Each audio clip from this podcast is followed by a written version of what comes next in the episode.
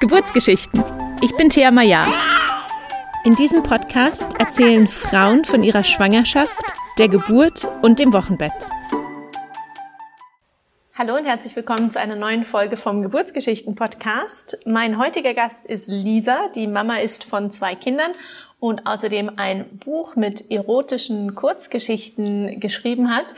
Lisa hat sich nach der Geburt ihrer Tochter ähm, viel mit dem Thema auseinandergesetzt und es hat einige Jahre gedauert, bis sie für sich wieder den Zugang zu ihrem Körper und auch ihrer sexuellen Lust und auch wieder den Weg zurück in die Partnerschaft gefunden hat. Und über all das spreche ich heute mit Lisa. Ich freue mich sehr auf das Gespräch und hoffe, dass du beim Zuhören auch viel Spaß hast. Wenn du dich gerade auf eine Geburt vorbereitest, kannst du dir ab sofort meine kostenlose Vorlage für deinen Geburtsplan herunterladen.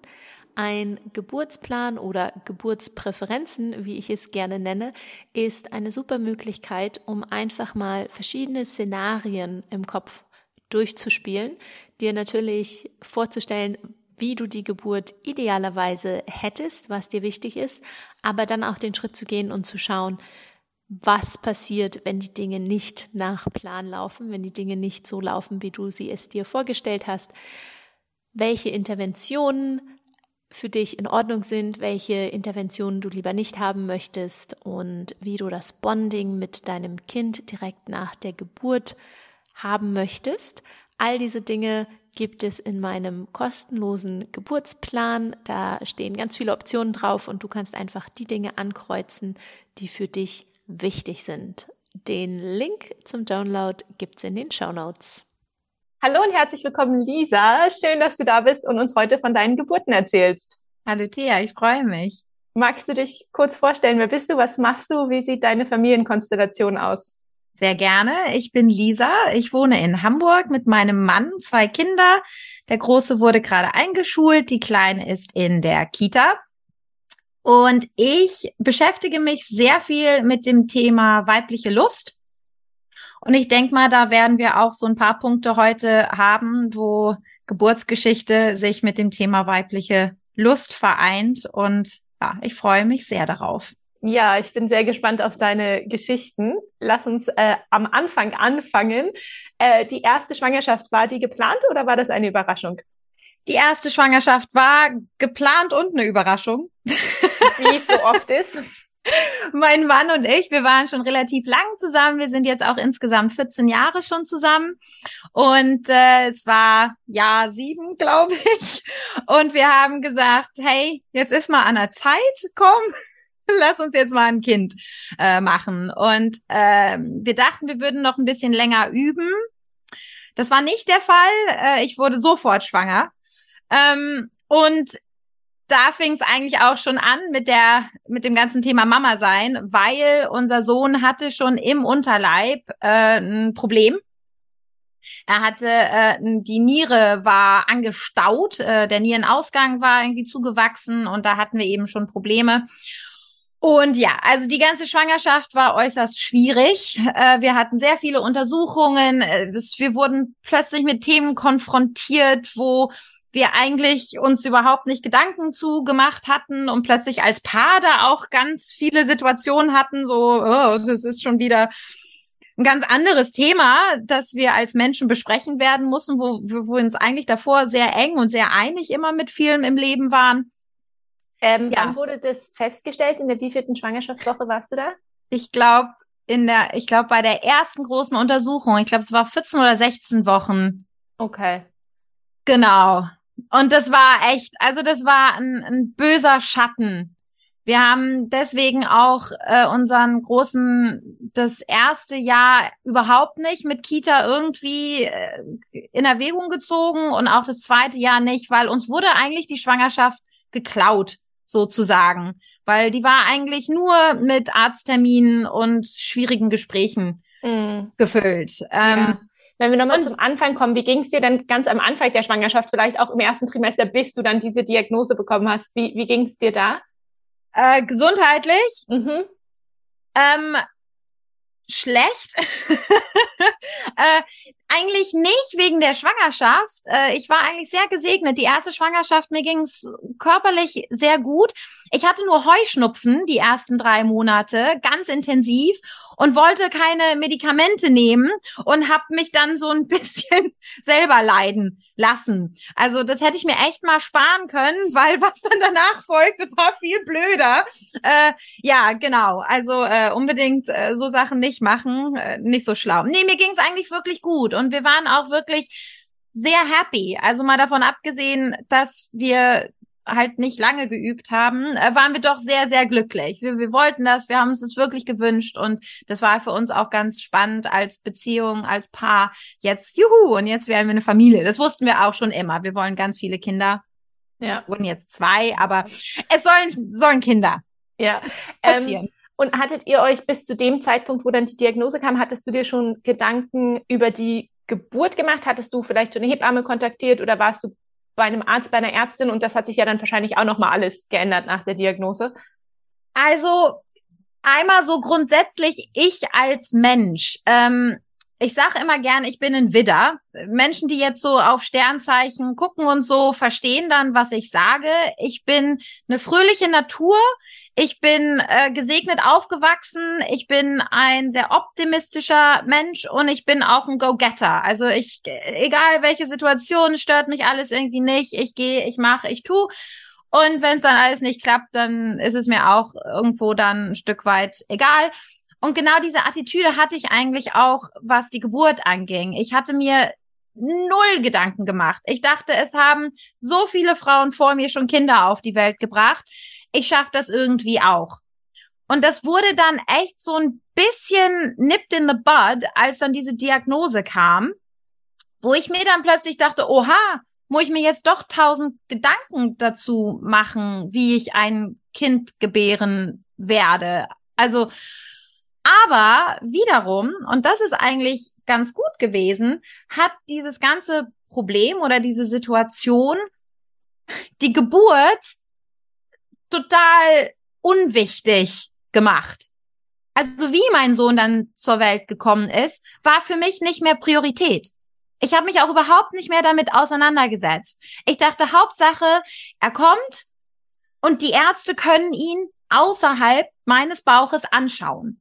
Weil die haben halt die ganze Zeit gesagt, ne, die Niere, ähm, vielleicht müssen wir sie entfernen. Wir können nicht natürlich im Bauch mit Ultraschall und so, wir können das alles nicht so genau sehen und wir können das nicht einschätzen. Und da dachte ich, okay, Hauptsache, er kommt einfach raus, cool, und dann können die Ärzte ihn angucken. Und ich, ich glaube, es war wirklich, ich hatte eine Hebamme. Ich hatte eine ganz tolle Hebamme und die war wie ich, ähm, die ist aus Bayern und die ist auch so eine ganz fröhliche. Also die war auch immer, immer die hat nicht dieses oh und uh, und sondern die war immer gut drauf und Lisa cool und das wenn ich darf, würde ich tatsächlich sogar zur Geburt überleiten, weil meine zweite Geburt ist auch super spannend. ähm, und die erste Geburt war nämlich wirklich so, ich hatte am Abend vor seiner Geburt hatte ich schon Wehen. Und ich habe ähm, meine Hebamme angerufen, die meinte, ja, und könnt ihr das mal timen? Ich so, ja, mein Mann ist müde, der schläft, der hat keine Lust, jetzt gerade am Handy das zu timen. Und sie schon so, okay. mein Mann rief die ganze Zeit, schon wieder eine. Ich so, ja, und dann so, okay. Und ich lief so im Zimmer rum und dann meinte sie, ja, geh doch jetzt noch mal schlafen und morgen früh melde dich noch mal. Und dann meldete ich, meldete ich mich so um sieben in der Früh und dann meinte ich, du, es ist jetzt so, ja, vielleicht so sechs, sieben Minuten auseinander. Und sie so, was? Und ich so, ja, ja. Und sie, und wie geht's dir? Und ich so, ja, gut. Und sie, okay, so, ich komme jetzt mal zu dir. Dann war sie um neun Uhr da. Und dann hat sie gecheckt und meinte, Lisa, wenn du das Kind nicht jetzt hier zu Hause bekommen möchtest, solltest du jetzt mal ins Krankenhaus fahren. Und ich, okay. Und es war halt leider so, also wir hatten, ähm, wir waren in Berlin und wir mussten eine Stunde zum Krankenhaus fahren, weil wir dieses Kranken, also wir hatten uns bewusst für ein Krankenhaus entschieden, weil die auch die ähm, Kinderstation dort mhm. hatten. Die war aber eine Stunde von uns entfernt. Und diese Kinderstation, das war aber auch, wo wir wegen der Urologie, Nephrologie etc. schon überall in Behandlung waren. Und dann meinte die Hebamme, ihr müsst da ja noch hinfahren, gell? Und ich so, ja, ja, äh, wir nehmen uns so ein, so ein Carsharing, ne? Mein Mann holt uns ein Auto und dann fahren wir darüber. Dann hat mein Mann kein Auto gefunden. Und dann rannte der in Berlin durch die Gegend. So, meine Frau kriegt gleich unser Kind, ich brauche ein Auto. Und dann rannte, sie, rannte er durch die Gegend, dann hat er endlich eins gefunden, dann ist er vorgefahren. Dann sind wir echt mit Ach und Krach. Ich an jeder Ampel, macht die Fenster zu, eine Wehe kommt. Also es wurde richtig intensiv. Als sie dann aber im Krankenhaus ankam, wurde es wieder so ein bisschen chill. Was und ja die, oft so ist, dass die Wehen einfach ein bisschen nachlassen, wenn man dann in eine ähm, andere Umgebung kommt. Genau. Und das Ding war nur, dass wir, ähm, und das war halt nicht so eine coole Erfahrung, ähm, wir kamen rein und ich meinte äh, zu der, ähm, zu der Schwester, ja, die Wehen sind, ich weiß nicht mehr, wo wir waren, auseinander. Und meine Hebamme hat heute Morgen gecheckt und das war vor zwei, drei Stunden und da war ich schon sechs Zentimeter oder so. Also wir waren echt schon relativ weit fortgeschritten. Und dann meinte die ähm, Krankenschwester zu mir, ja, kann gar nicht sein, ist ja ihr erstes Kind. Oh, wow.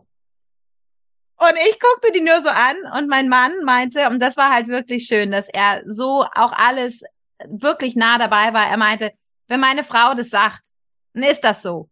Und wenn die Hebamme das sagt, dann ist das so.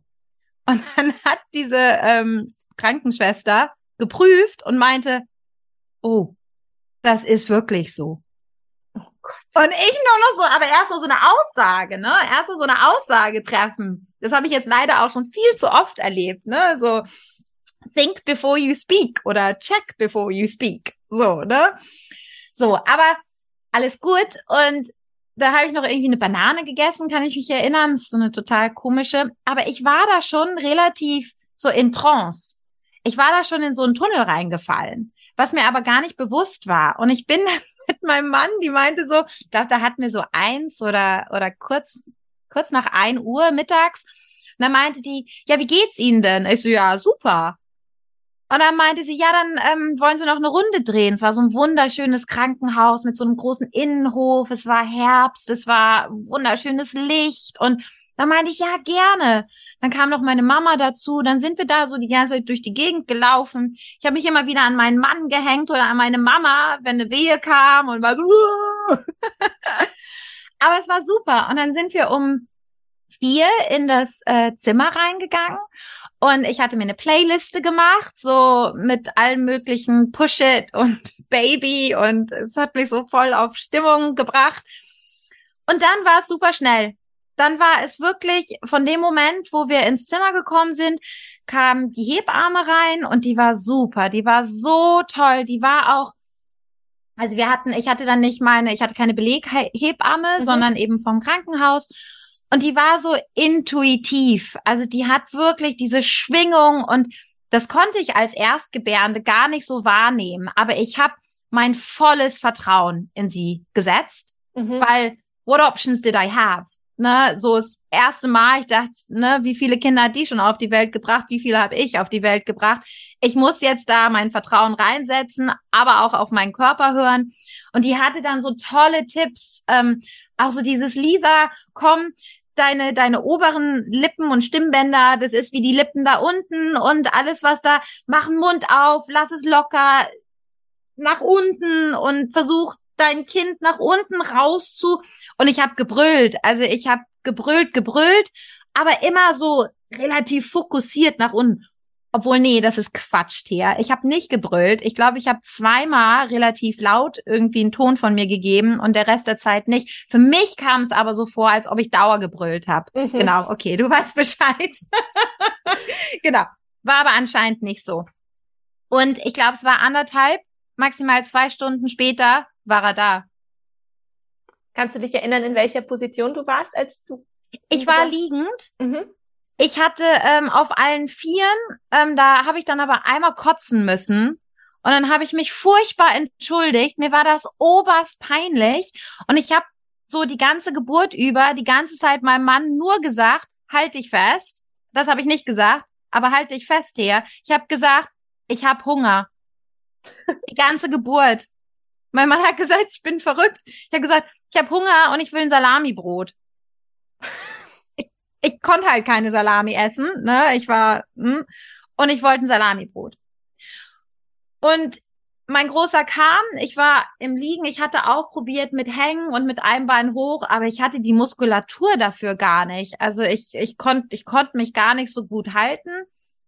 Und er kam innerhalb, wie gesagt, zwei Stunden und ich kann mich gar nicht an irgendwas anderes erinnern, außer, dass es gefühlt easy war. Weil ich halt die ganze Zeit nur im Kopf hatte, und jetzt guckt ihn bitte an. Guckt, was da das Problem ist. Nur das haben sie auch gar nicht gemacht. Also wir hatten wirklich gleich Skin-to-Skin-Kontakt. Das war mir auch unheimlich wichtig. Und dann wurde er, und das haben wir bei der zweiten Geburt anders gemacht, dann wurde er gleich eingewickelt und meinem Mann gegeben. Mhm. Und das mhm. haben wir dann bei unserer Tochter anders gemacht. Äh, da waren wir auch so ein bisschen mehr aufgeklärt. Irgendwie war ich auch so null aufgeklärt, dadurch, dass wir einfach die ganze Zeit nur diese Untersuchungen die ganze Schwangerschaft hatten. Ich habe keine Bücher darüber gelesen, gar nichts. Aber das war's. Und dann, dann wurde ich untersucht. Also die haben dann eine äh, Ärztin dazu geholt und die meinte dann, ja, sie sind minimal gerissen. Mhm. Und dann meinte ich, okay. Und dann meinte sie, ja, ich würde das jetzt mal nähen. Und ich meine, ich weiß nicht, ob ich da jetzt irgendwie, äh, ja, ein Veto einlegen kann oder darf. Äh, nur war das leider echt nicht cool, weil ich dann im Wochenbett, als meine Hebamme mich untersucht hat, meinte sie, Lisa, der Knoten ist eingewachsen von diesen Nähten.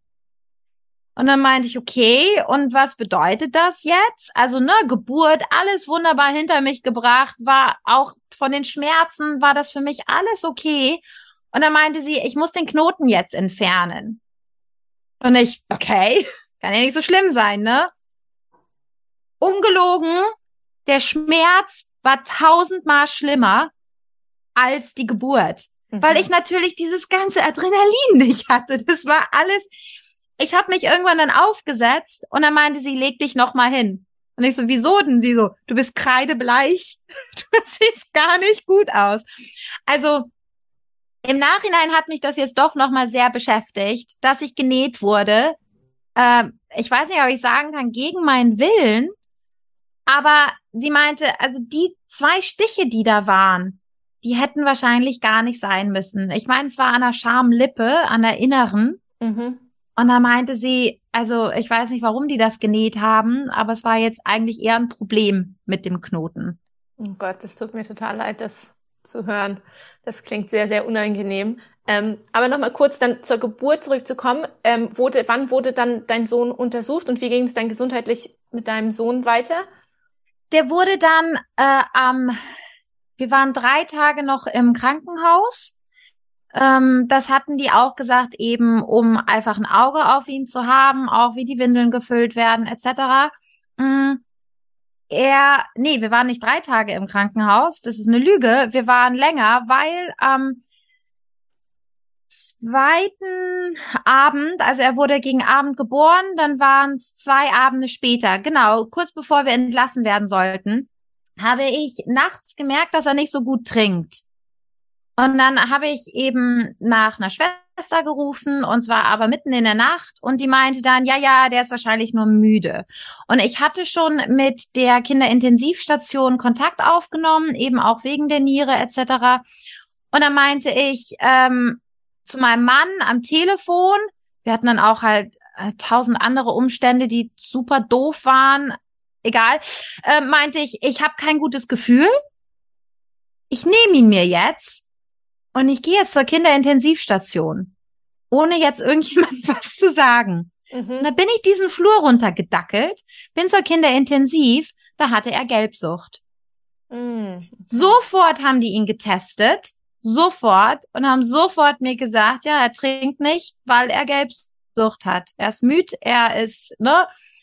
Dann habe ich noch die drei, vier Tage im Krankenhaus verbracht, habe halt gepumpt wie blöde und äh, immer wieder zu ihm hin und dann war es auch okay. Aber wusste ich auch nicht. Ich wusste ja gar nicht mal, was Gelbsucht war, hatte mir auch niemand erklärt. Aber mhm. das war dann tatsächlich doch auch so dieses Bauchgefühl als Mama, wo ich dann irgendwie dachte, stimmt nicht. Und das eben, was ich auch vorhin gesagt habe, klar vertraue ich auch diesen Krankenschwestern und Ärzten und so weiter und so fort. Aber irgendwann merkte ich, ich kann ja nicht mein ganzes Vertrauen in die setzen. Es sind ja auch nur Menschen, ne? Die haben ja auch tausend andere Baustellen und, und Personen. Und, und für die ist es ja so eine Routine, dieser ganze Ablauf. Genau. Und dann halt auch so erste Mal Mama, weiß ich nicht, ob da dann auch so ein paar Vorurteile sind, so, ne, die klingelt alle fünf Minuten, weil irgendwas ist oder weiß ich nicht. Aber ich wusste für mich schon gleich, nee, da stimmt was nicht weil ich war eine Milchkuh hoch drei. Ich hatte so viel Milch. Und er hatte die ersten zwei, drei Tage auch wirklich ganz toll, ganz tapfer. Wir hatten auch eine ganz lange Stillzeit. Ähm, und an diesem Abend merkte ich, dass da irgendwie der Rhythmus falsch ist und off ist. Und das war dann auch die richtige Entscheidung. Wie gesagt, dann auch gleich mit ihm auf die Kinder intensiv. Und die Schwester hat nichts gesagt. Die, die mir gesagt hat, ja, ist egal. Die hat dann nichts gesagt, aber die auf der Kinderintensiv, die hat mich dann gelobt und meinte, ja, toll, dass du das dann auch schnell so erkannt hast, ne? Naja. du hast gerade schon äh, erwähnt, du hast deinen Sohn lange gestillt, auch noch in die zweite Schwangerschaft hinein, oder wie lange insgesamt? Ja, Genau, ich habe Tandem, also ich habe während der zweiten Schwangerschaft habe ich ihn noch gestillt. Da waren wir, glaube ich, bei morgens und abends, so zum Einschlafen hauptsächlich. Und dann, als meine Tochter kam, habe ich Tandem gestillt. Wow, spannend. Da können wir gleich auch noch drüber reden. Kannst du dich erinnern, wann dein Zyklus wieder eingesetzt hat nach der ersten Geburt? Sechs Monate? Okay. Also mein Großer hat echt viel gestillt, viel, viel, viel gestillt und auch ähm, er wurde dann operiert mit sechs Wochen und dann nochmal mit sechs Monaten, um das Thema eben mhm. zu beheben oder eben das auszusortieren. Und äh, da hat er dann noch mehr gestillt. Also als er dann irgendwie diese sechs Stunden im OP-Saal war, habe ich, ich weiß es nicht, zwei fette Flaschen äh, abgepumpt, weil meine Brüste so prall waren, ähm, dass mein Mann meinte, die, die, keine Ahnung, die platzen gleich. Also genau, also er hat wirklich viel gestillt. Äh, ob das, das weiß ich jetzt gerade nicht, das weißt du, ob das meinen Zyklus beeinflusst hat, aber ich war nach, ich bin mir ziemlich sicher, sechs, sieben Monaten war mein Zyklus wieder da und auch ganz regelmäßig. Also bewundernswert, wie der sich so schnell eingependelt hat. hat ja. Der Körper ist ein Wunder. ja. Ähm, und dann, um nochmal zurückzukommen zu den, zu der Naht, die du da hattest, nachdem deine Hebamme den Knoten quasi rausgenommen hat. Wie lange hat dann noch die Heilung da gebraucht? Ähm, ja, da kommen wir auch zu so einer Baustelle äh, bei mir als Person, kann ich dir gar nicht sagen. Habe ich vollkommen ignoriert. Mhm. Und es ist jetzt erst fast sieben Jahre später, da ich mich damit auseinandersetze. Ja. Genau. Aber auch verständlich in deiner Situation mit einem kranken Kind, das operiert werden muss. In so jungen Tagen, Wochen. Ja, okay. Dann äh, gehen wir vielleicht gleich mal dann zur nächsten Schwangerschaft über. War die wieder geplant oder war das eine Überraschung? Total geplant. Also wir haben äh, noch sehr äh, calculated Gespräche geführt. So, wann soll das zweite Kind kommen? Also so beim ersten war das alles noch, glaube ich, sehr dreamy und romantisch und juhu und wer weiß. Und beim, beim zweiten war es dann so, also äh, der Große ist dann so alt und dann äh, bist du ja da und dann müssen wir das noch und dann also das war dann doch so sehr und dann war ich so okay wir haben jetzt äh, ähm, der große hat äh, gleichzeitig wie du Geburtstag also wirklich einen Tag davor ich, ich habe ihn noch am Abend vor dem Geburtstag meines Mannes mhm. rausgepresst. Äh, das war auch gut. Kann ich empfehlen. Ja, dass jeder seinen eigenen Geburtstag hat. Richtig, obwohl mein Mann doch äh, ja immer in den Schatten tritt. Und ähm, bei unserer Kleinen waren wir dann äh, auch so, ja gut, komm, dann kriegen wir vielleicht mal ein Sommerbaby und kein Winterbaby. Das ist auch ganz schön äh, in Deutschland. Und die war dann sehr geplant und äh, da gab es dann auch nicht viel üben. Das hat dann auch gleich geklappt. And to the dismay of my husband, leider, leider, ähm, war ich dann auch gleich mit Übelkeit gesegnet. Äh, so eigentlich ab dem ersten Monat. Also das war ganz übel und ich hatte die ganze Schwangerschaft über Übelkeit. Musstest du Kotzt habe ich nicht, Okay. aber mir war Dauerübel. mhm. Genau. Gab es Ähm, irgendwas, was für dich geholfen hat? Hast du Medikamente ausprobiert oder gab es irgendwelches Essen, was du essen konntest oder vermeiden musstest? Also ich habe bei beiden Schwangerschaften echt unheimlich viel zugenommen. Und das war bei der zweiten Schwangerschaft tatsächlich interessant, weil ich habe so gut wie gar nichts gegessen. Ich konnte morgens gar nichts essen. Es hat auch wirklich nichts geholfen. Ich habe ich hab nicht so viel probiert. Ich hatte Ingwer probiert äh, in jeglicher Form. Und ansonsten hat mir am meisten geholfen, nichts essen. Ähm, und ich war auch dauer unterwegs, weil mein Großer war noch nicht in der Kita eben, weil wir gesagt haben, wir wollen noch so Zeit mit ihm haben aufgrund der schwierigen Schwangerschaft. Ich war permanent unterwegs. Äh, eigentlich war es dann interessant, dass ich dann auch wieder so viel zugenommen habe. Mhm. Aber nee, die Übelkeit, die hat wirklich bis zur Geburt mich mitgenommen. Mhm. Und es war anstrengend. Das war wirklich, wirklich anstrengend. Und dann mit so einem kleinen Floh noch nebenbei, das war schon sehr anstrengend. Ja, das kann ich mir vorstellen. Hast du dich äh, diesmal anders auf die Geburt vorbereitet? Seelisch. Ja, Mhm. auf jeden Fall. Ich hatte wieder meine gleiche Hebamme. Und diesmal haben wir uns dann zwar für das gleiche Krankenhaus entschieden, aber für das Geburtshaus daneben. Mhm. Und ich hatte, ähm, also mein Mann und ich, wir haben halt gesagt, am schlimmsten wäre für uns, wenn was mit dem Kind ist. Wir würden kein Geburtshaus nehmen, wo nicht wirklich eine Kinderintensiv daneben ist, einfach weil wir das mit dem Großen alles mitbekommen haben. Und es war uns dann auch, ja, ganz unangenehm, dann nicht etwas mit Krankenhaus daneben zu nehmen. Und ähm, an Vorbereitung war eigentlich pure Vorfreude.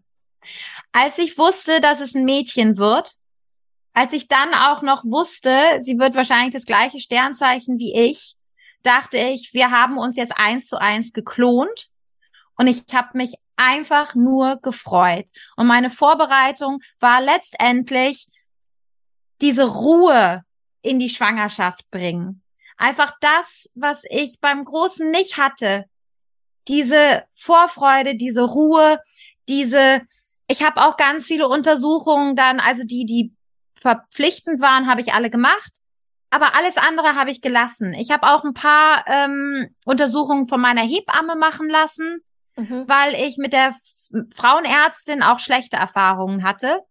Ich hatte beim großen Frauenarzt, ich hatte dann bei meiner Tochter eine Frauenärztin und da habe ich ganz schlechte Erfahrungen gemacht. Und daher, ich bin da auch wirklich nur hin zu den Untersuchungen, die sein mussten. Mhm. Und ähm, ja, letztendlich, meine Vorbereitung war einfach nur, ich werde diesmal entspannt reingehen. Ich werde diesmal noch besser auf meinen Körper hören. Ich verstehe diesmal auch viel mehr, was da alles passiert mit meinem Körper. Und ich freue mich drauf. Oh, das klingt schön. Wann ging denn dann die Geburt los? In der wievielten Woche warst du und wann wusstest du, okay, jetzt passiert's wirklich? Der Große war ja früh dran, der war schon in der 37. Woche, aber der war so groß, dass alle dachten, ich wäre in der 40. Woche. Ähm, und bei der Kleinen war ich 41 plus ein bisschen. Ich habe ganz schlechtes Gedächtnis. Ich sag immer, irgendwann war ein bisschen drüber.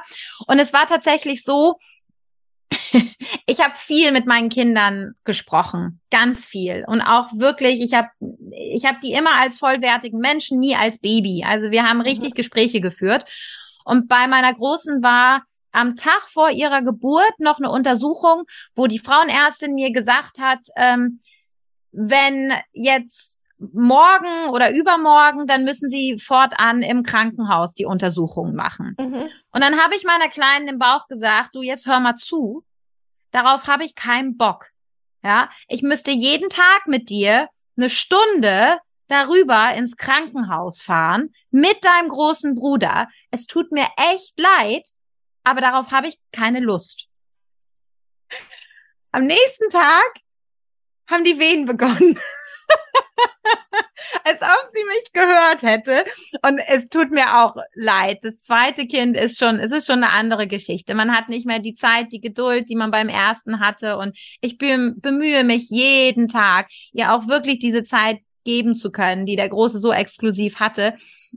Aber gefühlt fing das da schon an, da ich gesagt habe, Schätzelinchen, ich, ich kann nicht, das ist mir zu anstrengend. Wir waren aber auch schon fertig, also sie war fertig gebacken. Ja. Und ähm, in der Früh ist mein Mann ganz normal zur Arbeit gegangen. Ich hatte in der Nacht, glaube ich, wen, aber es war nicht irgendwie bemerkenswert.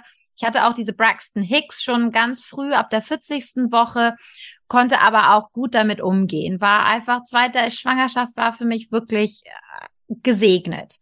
Und mir ging es auch super. Ich bin jeden Tag sechs, sieben Kilometer gelaufen. Ich bin hoch und runter und Treppen und alle, ja, und ruh dich aus. Ich so, nein.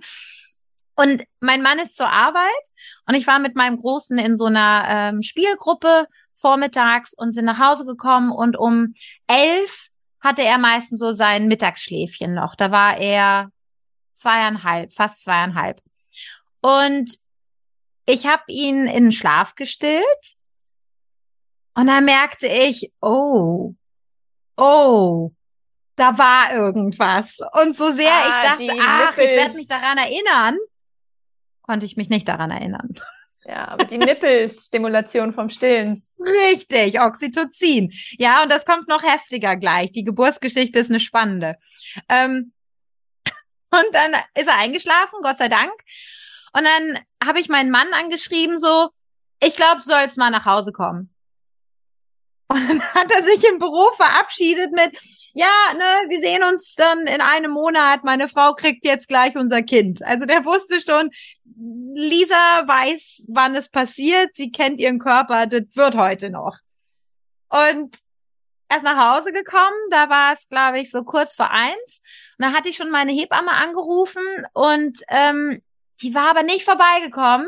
Die meinte, äh, Lisa, so schnell wie das das erste Mal war, solltest du vielleicht jetzt auch ganz, ganz bald rüberfahren ins Geburtshaus. Dann rief ich noch so ganz gechillt meine Mama an. Ich war immer mal wieder am Tanzen und Grooven, um so richtig so alles nach unten zu bewegen. Und dann rief ich meine Mama an und dann meinte ich so, ja Mama, kannst du uns denn rüberfahren? Und die wohnte tatsächlich da, wo das Krankenhaus war. Also sie wäre dann vom Krankenhaus zu uns rüber und hätte uns dann zum Krankenhaus. Und sie so, ja, wann soll ich denn kommen? Ich so, ja, keine Ahnung. Also die Wehen sind jetzt schon irgendwie so sechs, sieben Minuten und so. Und sie so, was? Das war doch das, so, Mama gleich ins Auto rübergefahren.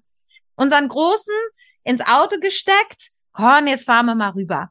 Die Fahrt war ein Albtraum. Ich weiß nicht warum, aber die Wehen wurden richtig intensiv. Meine Mama und mein Mann haben vorne darüber argumentiert, welche Strecke sie auf Google Maps nehmen sollen. Und ich saß hinten mit meinem Bauch, mit meinem Großen und war so, hört ihr mal auf damit. es war, es war wie in einem Film.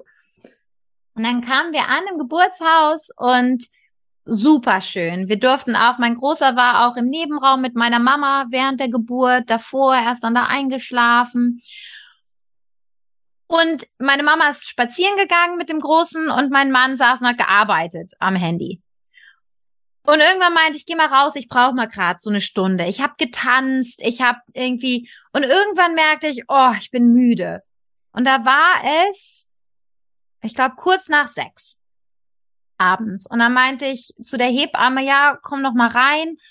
Irgendwie, keine Ahnung, ich bin müde und ich, ich, keine Ahnung, ich weiß nicht, sind meine Wehen weg. Ich, ich bin gerade überfordert mit meinem Körper. Ich weiß nicht, wie, wo, was. Und im Geburtshaus war es ja so, ich hatte diesen Geburt, diesen, diesen Gurt nicht um wo die dann die ganze Zeit Herz gemessen haben. Das hatte ich beim Großen und es hat mich unheimlich gestresst, weil dann immer wieder habe ich auf dieses Gerät geguckt und piep, piep, piep, piep, piep, piep und dann war irgendwie nicht und dann war ich so, oh Gott und das war ganz schön, diesen Gurt nicht zu haben. Ich war echt entspannt.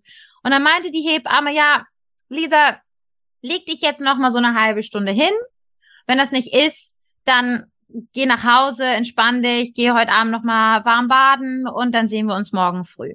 Und ich, okay. Und dann dachte ich mir, okay, der Große, der mag's nicht so gern im Auto. Vielleicht stille ich ihn nochmal, dann ist er so ein bisschen müde und dann können wir ihn besser ins Auto setzen. Dann schläft er vielleicht ein. So, das war dann um 20 vor sieben.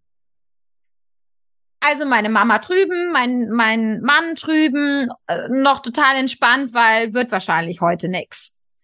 Ich meinen Großen angedockt, ich werde es nie vergessen. Und ich lieg da und ich hatte mein Handy aber in einer Hand so schön, ne, dass es noch aufs Kind fällt, wenn ich's loslasse. Am Stillen, rechte Seite, werde ich auch nie vergessen. Und plötzlich überrumpelt mich die Wehe aller Wehen. Danke, Nippelstimulation, ne? Ich schreibe meinem Mann und wir haben die SMS, wir haben Screenshots davon gemacht. Um zehn vor schreibe ich meinem Mann, das kann nicht sein. Ich, ich, ich glaube, sie kommt jetzt gleich. Und mein Mann nur so, okay. Ne, die, die Hebamme hat gesagt, wir gehen heute noch nach Hause. Er hat gerade so für Arbeit morgen noch mal alles herge hingeplant und, und ich so, nee, nee, nee, das passiert jetzt gleich. Na, okay, okay, okay, okay. Ich so, ich komme gleich rüber und schicke einen großen wieder zu euch. Meine Mama sagt, ich bin in dieses Zimmer reingelaufen. Ich habe meinen Bauch gehalten, als ob sie da und dort rausfallen würde. Das war ihr Eindruck. Und hab meinen Großen so reingeschoben. So, hier, Oma, zack, nimm ihn. Mein Mann guckte mich an, wie ich zurückgedackelt bin ins Zimmer, mich ans Bettende gestellt habe und gesagt habe, hol die Hebamme. Exorcism-Style. Mein Mann hat den ganzen Flur runtergeschrien, wir brauchen eine Hebamme. So, die Hebamme kommt so total chill rein, so, ja, Lisa, was ist denn los? Und ich so, sie kommt, jetzt. Und die Hebamme, ich schau mal, willst du dich vielleicht hinlegen? Ich so, sie kommt jetzt. Und die Hebamme, also wir hatten erstmal Probleme. Ich hatte eine Schurz an und so richtig dicke Socken. Ich hatte ganz kalte Füße. Und die Hebamme, okay, komm, lass uns jetzt erstmal, mein Mann an den Socken machte es Platsch, Fruchtblase, alles voll. Ich habe die Shorts ausbekommen. Mein Mann kämpfte, diese Socken mir von den Füßen zu entfernen. Alles war nass, die Socken gingen nicht ab. Die Hebamme, ich guck mal, die Hebamme guckt im Stehen, sie, sie kommt jetzt, sie kommt jetzt. Und ich so, das hab ich doch die ganze Zeit gesagt. so, das war doch meine Rede. In zehn Minuten im Stehen ist meine Kleine rausgefallen. Wir haben nichts mehr geschafft. Wir wollten die Geburt fotografieren, filmen, wir wollten tausend, nichts. Innerhalb von zehn Minuten, ich habe geflucht, sondergleichen, die ganzen zehn Minuten. Ich habe nur geschrien, das muss jetzt gleich vorbei sein, das darf jetzt nicht länger dauern. Und in zehn Minuten ist sie rausgefallen. Es Schock. Ja, kannst du dich dran erinnern, dass du mitgeschoben hast oder war das dieser Fetal Ejection Reflex, wo das Kind wirklich aus dir rausgeschossen ist? Ich kann mich nicht erinnern, bewusst irgendwas getan zu haben. Also sowohl die Hebamme hat nicht gesagt pressen, gar nichts, sondern es ist wirklich, ich war am Stehen, ich erinnere mich noch, mein Mann hatte gerade den zweiten Strumpf abbekommen und äh, ich stand da und ich guckte nur runter und ich meinte, sie kommt, sie kommt.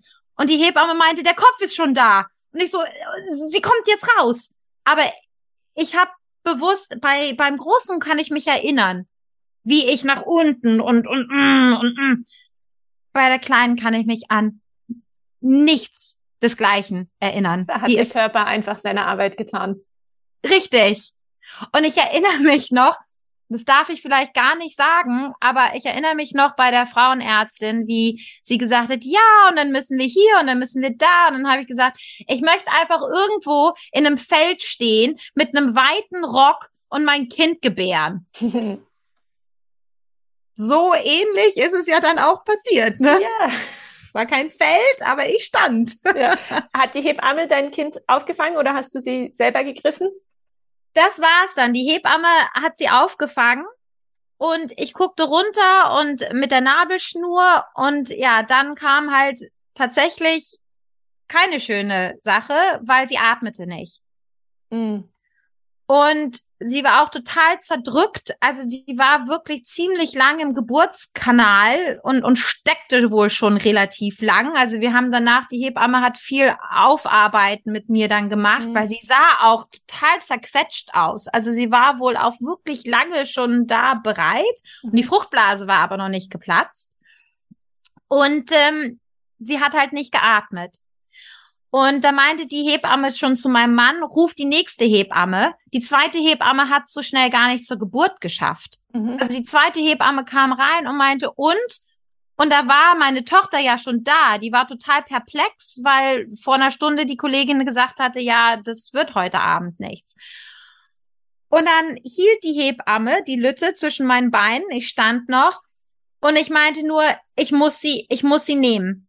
Ich muss sie jetzt nehmen. Und die Hebamme meinte, du kannst sie nicht nehmen, die Nabelschnur ist noch dran. Ich so, ich muss sie jetzt nehmen. Und ich bückte mich nach unten und die Hebamme hatte noch ihr Körperchen und ich habe einfach nur ihren Kopf in der Hand gehabt und er hat gesagt, das, das machen wir jetzt nicht. Du bist jetzt da und da kommen ja schon wieder die Tränen. Und habe ich gesagt, du bist jetzt da und du bist jetzt bei uns und du musst jetzt deinen Bruder kennenlernen und du musst deinen Papa kennenlernen und du musst die Oma kennenlernen und du kommst jetzt zu uns.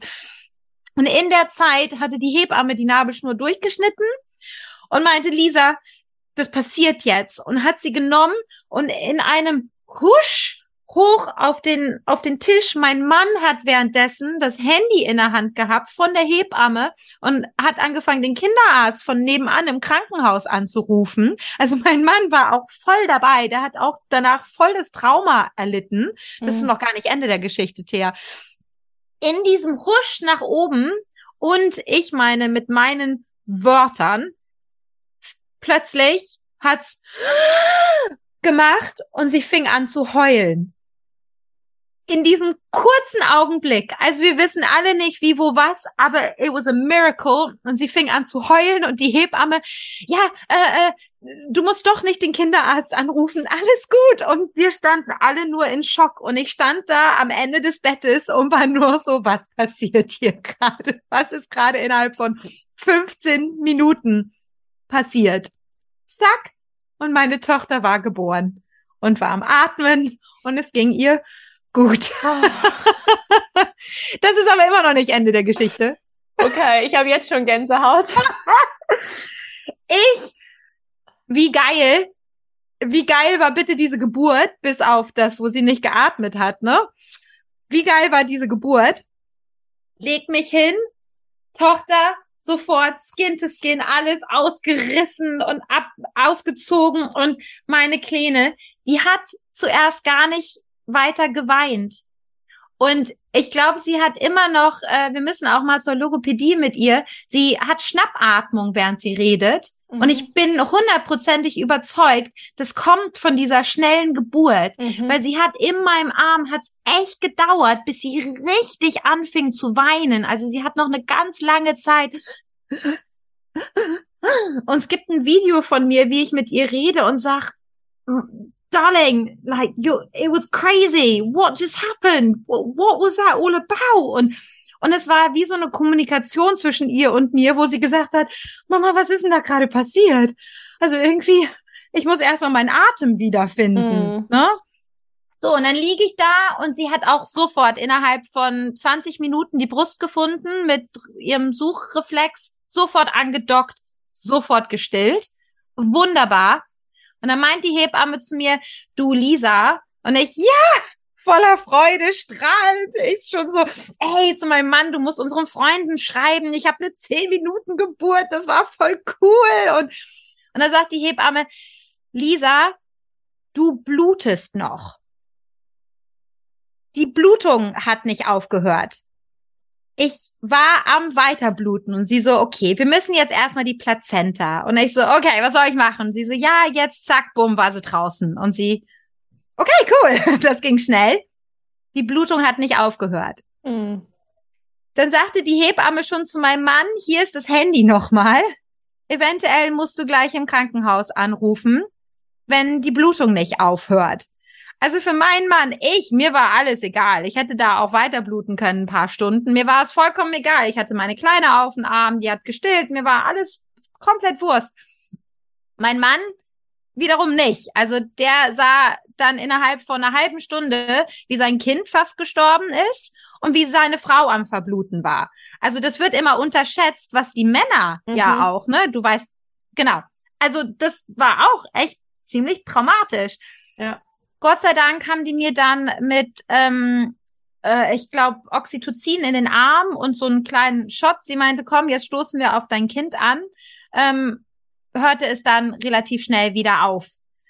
Aber das war dann so, alles war eigentlich nur für mich, wie cool es war, dass ich in zehn Minuten mein Kind auf die Welt gebracht hatte und jetzt nicht mehr Schmerzen hatte. Und um mich drumherum, dieser ganze Buzz an, an Problemen und du verblutest und das war mir vollkommen latz.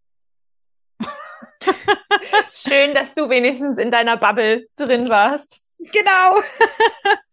ja, und, und also diese Geburt hat mich gerettet und hat die Geburt des Erstens und all die Probleme, die in der Schwangerschaft kamen, wieder nicht besser gemacht. Aber ich konnte somit, wir, wir wollen auch nicht mehr Kinder, wir sind jetzt glücklich mit unseren, unserer Konstellation und ich könnte auch gar nicht mehr. Also ich, ich würde gerne, aber erstens, die Schwangerschaften waren für mich super schwierig. Ich hatte auch Anxieties. Also für mich war es ganz schwer, alleine diese Verantwortung zu tragen für das Baby, wann hat es das letzte Mal getreten, etc. Also die Schwangerschaften könnte ich alle nicht wieder machen. Die Geburten gerne, aber dann habe ich jetzt schon wieder so sehr Angst, dass dann eine dritte Geburt ganz anders verlaufen würde. Und dann haben wir gesagt, komm, holen wir uns einen Hund. das nächste Mal. Auch gut. Ähm, wie schnell seid ihr dann nach Hause gegangen nach dieser Geburt? Ganz schnell. Also wir haben dann, es war so lustig, wir mussten für das Zimmer ja zahlen. Also im Geburtshaus ähm, war das kostenpflichtig. Und äh, es war auch ganz toll, also so liebevoll eingerichtet. Und dann scherzte ich noch mit der Hebamme, du, wir haben jetzt gar nicht hier die Jacuzzi benutzt und äh, wir könnten uns auch noch hier so ein French Press Coffee machen. Also eigentlich zu dem Preis haben wir doch noch ein paar Stunden hier, oder? also die Kleine war geboren um zehn nach sieben oder elf nach sieben und äh, wir waren gegen halb zwölf waren wir dann im Taxi nach Hause als große vierköpfige Familie. Und wir saßen dann noch, mein Mann und ich, der, der Große war dann auch gleich im Bett. Und wir saßen dann noch, er hat mir ein Salamibrot gemacht. Das war echt so nach beiden Geburten mein, mein einziger Wunsch, so ein Salamibrot. Mm. Wir saßen dann noch, glaube ich, bis zwei Uhr in der Früh und haben das einfach für uns nochmal verarbeitet. Und am nächsten Tag Business as usual. Der Große kam reingesprungen, hat seine Schwester sehr verwirrt angeguckt und meinte, wie, wo, was und was soll das jetzt?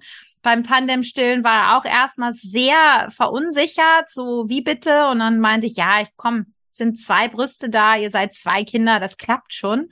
Und dann war es auch ganz süß, dann hat er mit ihr Händchen gehalten und also die Beziehung war dann auch sehr schön beim Tandem-Stillen. Ähm, Positionen finden weniger, aber es war als ja, es war wirklich einfach nur zack, bumm, hier ist ein Kind und jetzt geht das Leben weiter, wie immer. Oh, schön. Wie, wie lange hast du die beiden gestillt?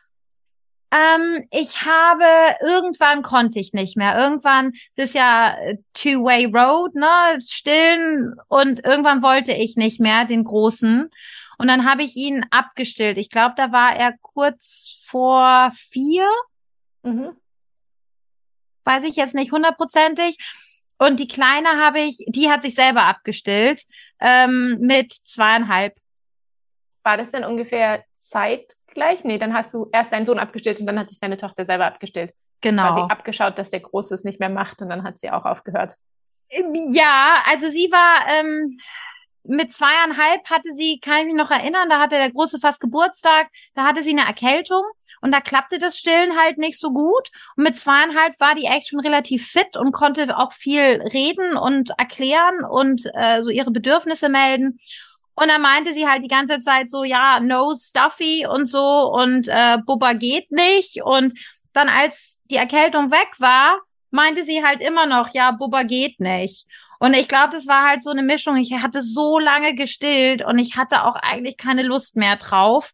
Und ich habe auch nach wie vor eine schwierige Beziehung mit meinen Brüsten deswegen, weil irgendwie ich habe den Kindern Gutes damit getan, aber irgendwann hatte ich auch keine Lust mehr und ich wollte aber nicht so hart abstillen. Und als sie sich dann abgestillt hat, war das so Mutual Agreement. Das war so, ja, ja, das ist jetzt gut so. Ne, du willst nicht, ich will echt nicht. Und ja, das war dann auch ganz okay so. Und die war auch ganz anders. Also so vom Schlafverhalten war auch ganz anders als der Große. Hm.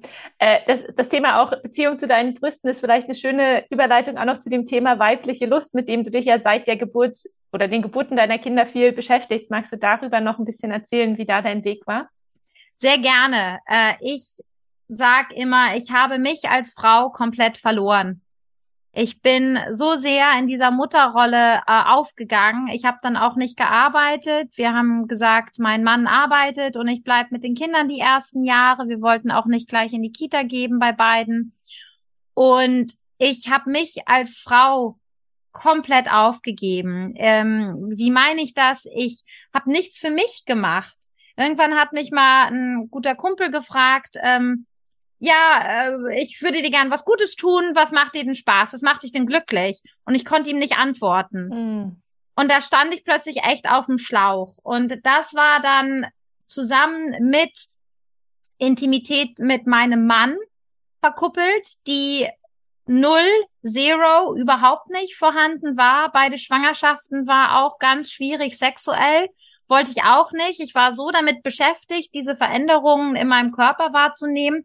Und es hat mir auch niemand gesagt, so, ne, pass mal auf, ne, dein Partner gehört dir nicht und du musst auch ein bisschen was tun, damit ihr als Beziehung weiterhin funktioniert. Und mein Mann war am Geben, Geben, Geben und ich habe das auch nicht mehr gemacht. Und so hat sich dann langsam über ja, sechs Jahre, vor zwei Jahren habe ich mich dann intensivst damit beschäftigt, weil wir plötzlich ein Gespräch abends geführt haben. Klappt das mit uns überhaupt noch? Wollen wir überhaupt noch in einer Beziehung sein oder sollten wir uns jetzt scheiden lassen? Weil wir uns so auseinandergelebt haben. Ich war den ganzen Tag mit den Kids. Ich wollte nicht mehr abends angefasst werden. Und ich hatte und das Ding ist halt, darüber schreibe ich eben auch, mein Mann und ich waren davor, wir haben in Berlin gelebt, wir hatten alles an Sex. Wir haben, ich habe früher in einem Fetischladen gearbeitet. Ich hatte Zugang zu allem an Paraphernalia. Wir haben Kinky, wir waren auf Partys, wir haben alles Mögliche probiert und einmal für uns kennengelernt, ob wir es wollten oder nicht. Und wir sind von dem zu, wir haben jetzt zwei Kinder, sind permanent müde und haben dazu auch noch gar keinen Sex. Also dieses Schwarz zu Weiß, dieses absolute Gegenteil, hat unsere Beziehung zerrissen. Und es war jetzt ein mühsamer Kampf für mich, die letzten zwei Jahre. Ich bin alle Ärzte abgeklappert. Habe ich eine Hormonstörung? Habe ich dies? Habe ich das?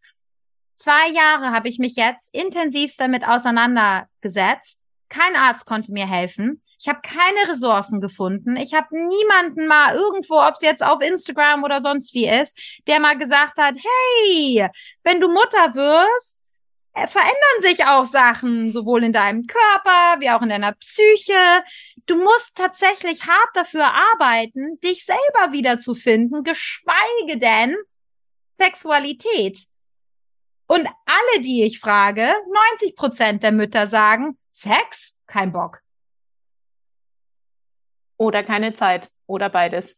Oder müde. Oder gestresst. Oder, oder, oder, oder, oder. Also, ich merkte nur irgendwann, es waren dann viele Ausreden bei mir. Und das musste ich mir auch selber eingestehen. Und das ist von Tag zu Tag schwierig. Aber ich habe angefangen, es gibt unheimlich viel, was man tun kann. Ich sage immer, hm, für mich war es ein Garten der Lust in meinem Hirn. Mhm. Und den hatte ich komplett vertrocknen lassen. So, und ein toter Garten, ja, musst du jetzt alles nochmal weg und neu bepflanzen. Und genau das ist dieses Bild. Ich bin Mutter geworden. Es verändert sich ja auch anatomisch manchmal was. Äh, oder bei mir oder eine Freundin bei mir war zum Beispiel klitorale äh, Stimulierung, fand sie davor super, fand sie dann plötzlich furchtbar. Ich, meine Brüste möchte ich immer noch nicht angefasst bekommen. Ist auch nichts für mich. Und dieser Garten der Lust, der muss wieder neu entdeckt werden. Und da gibt's halt so viele tolle Sachen. Darüber schreibe ich eben auch. Das ist ich möchte nicht, dass Mamas in der gleichen Position stehen. Ich, ich, das, was ich durchgemacht habe, und Gott sei Dank haben mein Mann und ich, und Gott sei Dank ist er so ein toller Mann und Partner und meine Life Story. Gott sei Dank haben wir unseren Weg dahin gefunden. Aber jeder Tag, jeden Tag muss ich mich erneut erinnern, diesen Garten zu pflegen. Und da gibt's halt alle möglichen Ressourcen. Da gibt's alle möglichen Sachen, wo man über sich selbst auch was rausfinden kann. Nur muss man es machen. Und das war halt ganz interessant bei, bei vielen Mamas, äh, so wie wir uns ja auch kennengelernt haben. Da hatten viele Mamas mir auch geschrieben, äh, danke, du hast mir nämlich diesen Tritt gegeben, den ich brauche. Ich denke die ganze Zeit darüber nach, dass ich mal wieder und so und so. Aber man muss es halt auch machen, ne? Mhm. Man muss man sich muss mal da unten angucken, ne? Man muss es auf seine Liste der Prioritäten mit wieder aufnehmen. Richtig. Richtig. Und da gibt's halt tolle Wege. Ne? Statt halt abends Netflix zu gucken, kann man auch einfach mal mit dem Partner was Verruchtes gucken. Oder wenn man mal 20 Minuten Kaffeepause macht, den Kaffee richtig genießen. Auch so dieses ganze Thema Lust. Mhm. Lust als Wort. Das ist ja viel, viel mehr. Und man kann, äh, viele fragen mich auch, wie kann ich Lust mehr in meinen Tag einbauen, damit, wenn man abends auf seinen Partner trifft, man schon so dieses Glas der Lust gefüllt hat. Ne?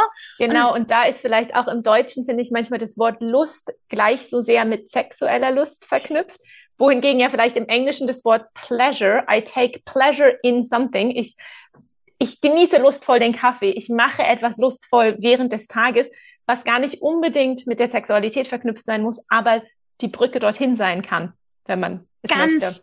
Genau, ganz genau. Und das sind solche Welten, solche Gespräche, die viele Mamas gar nicht führen. Und ich sage immer, ich bin immer die, die Noti am Tisch. Und ich bin auch immer diejenige, that lowers the tone, die irgendwie sagt so, hey, ich habe letztens ein Porno geguckt, ja, da war ein Oktopus drin, ja. Und dann gucken die mich alle am Tisch an und denken, Lisa, du bist doch komplett verrückt. Und ich sag, ja, aber ne, wir reden den ganzen Tag, ne, wie geht's deinem Kind, wie ist die Entwicklung, hat dein Kind Freunde, bla. Man muss mal wieder, es gibt eine tolle ähm, Psycho, Psychologin und Psychotherapeutin in Belgien, Esther Perel, die genau, die schreibt sehr viel über ähm, Beziehungen etc. Aber eine Sache, das habe ich auch auf meinem Instagram gepostet, die sagt, die Frau, die Mutter kann nicht Lust empfinden. Die Mutter muss von der Frau getrennt werden. Und genau das ist es. Diesen Weg hin zur Mutter und es ist kein leichter und alle sagen immer, Lisa, gibt's eine Tablette dafür? Kann ich das im Supermarkt kaufen? Oder nein, gibt es nicht. Der Weg dahin ist schwer. Und bei mir hat es bedeutet, ich musste mein ganzes Leben umkrempeln, anschauen und umkrempeln. Ich hatte ungesunde Freundschaften, habe ich aus meinem Leben verbannt. Ich habe ein Digital Detox gemacht. Ich habe gemerkt, da sind Accounts, die, die soll ich nicht folgen, die machen mich nur unglücklich. Ich habe wieder Hobbys gefunden. Ich habe ähm, emotional connection mit meinem Mann wieder aufgebaut. Also dieses Thema Pleasure und danke, ich finde Pleasure ist halt wirklich ganz anders als Lust fehlte in meinem gesamten Leben. Das einzige, was mir Pleasure gegeben hat, waren meine Kinder. Mhm weil die sind meine erste Priorität. Die können nicht ohne mich überleben, also sind die meine erste Priorität. Aber ich merkte dann, ich finde auch Pleasure woanders in meinem Leben. Und das hat mich plötzlich, das war wie so ein Lightbulb-Moment. Und ich merkte, oh, mein Leben kann noch erfüllter sein als nur meine wunderbaren Kinder. Und meine Ehe kann auch viel erfüllter sein. Ich muss aber dran arbeiten. Und das ist toll. Also diese, diese Gespräche und diese offene Kommunikation. Alle sagen wie und, und ich weiß, es gibt natürlich auch Situationen, die sind ganz, ganz anders als meine. Und ich rede relativ privilegiert, weil mein Mann wirklich da sehr offen auch mit dem Thema umgegangen ist und wir auch sehr viel darüber gesprochen haben und er mich sehr unterstützt hat. Nur ich sag immer, und viele hassen dieses Klischee, jeder ist für sein eigenes Glück verantwortlich. Mhm. Und ich finde, wenn man sich in der Mitte trifft und der eine dem anderen an den Kopf schmeißt, dass er unglücklich ist, weil ich irgendwas nicht mache oder weil ich irgendwas mache, kein Recht und habe ich auch keinen Bedarf. Also jeder ist für sein Glück verantwortlich und wir treffen uns in der Mitte und da finden wir uns dann und da können wir auch ein gutes Gespräch führen. Ja, Lisa, aber ich habe das Gefühl, wir könnten jetzt noch stundenlang weiterreden. aber ich glaube, vielleicht ist das jetzt hier ein schönes äh, Schlusswort. Vielen lieben Dank. Ähm, ach so, ganz zum Schluss noch, wo finden dich Frauen, die äh, dein, dein Blog, also du schreibst ja und auch auf Instagram, wo findet man dich? Please pinch me hard. Egal ob auf Instagram oder .com, auf meiner Webpage habe ich tausend Artikel zu unterschiedlichsten Themen bezüglich Pleasure und auf Instagram immer mal wieder poste ich dann lustige Sachen. Meine Stories sind immer mein Highlight, weil da poste ich relativ viel verruchtes Material und das finde ich immer gut, um das Hirn neben irgendwelchen Eltern und Kindergeschichten auch mal sowas im Feed zu haben. Das ist das Feedback zumindest, was ich immer bekomme. So, ach, Lisa, immer wieder erfrischend, dann irgendein Noti-Foto in meinem Feed zu haben zwischen den ganzen, welche Schuhe sollte ich kaufen. Genau. Super, verlinke ich auch auf jeden Fall nochmal in den Show Notes. Ich wünsche dir und deiner Familie weiterhin alles Gute. Danke, wünsche ich dir auch, Thea. Tschüss. Das war die heutige Folge mit Lisa. Ich hoffe, du hattest Freude beim Zuhören und konntest vielleicht die ein oder andere Inspiration für dich mitnehmen. Wenn du den Podcast unterstützen möchtest, dann würde ich mich total freuen, wenn du ihn mit Freunden und Bekannten teilst, wenn du in deiner Podcast-App eine Sternebewertung hinterlässt oder natürlich mich auch finanziell unterstützen würdest auf buymeacoffee.com slash Geburt. Dort kannst du mich virtuell auf ein oder zwei Kaffee einladen. Das würde mir total helfen, damit ich weiterhin die Zeit und die Energie habe, den Podcast zu produzieren. Vielen Dank und bis nächste Woche.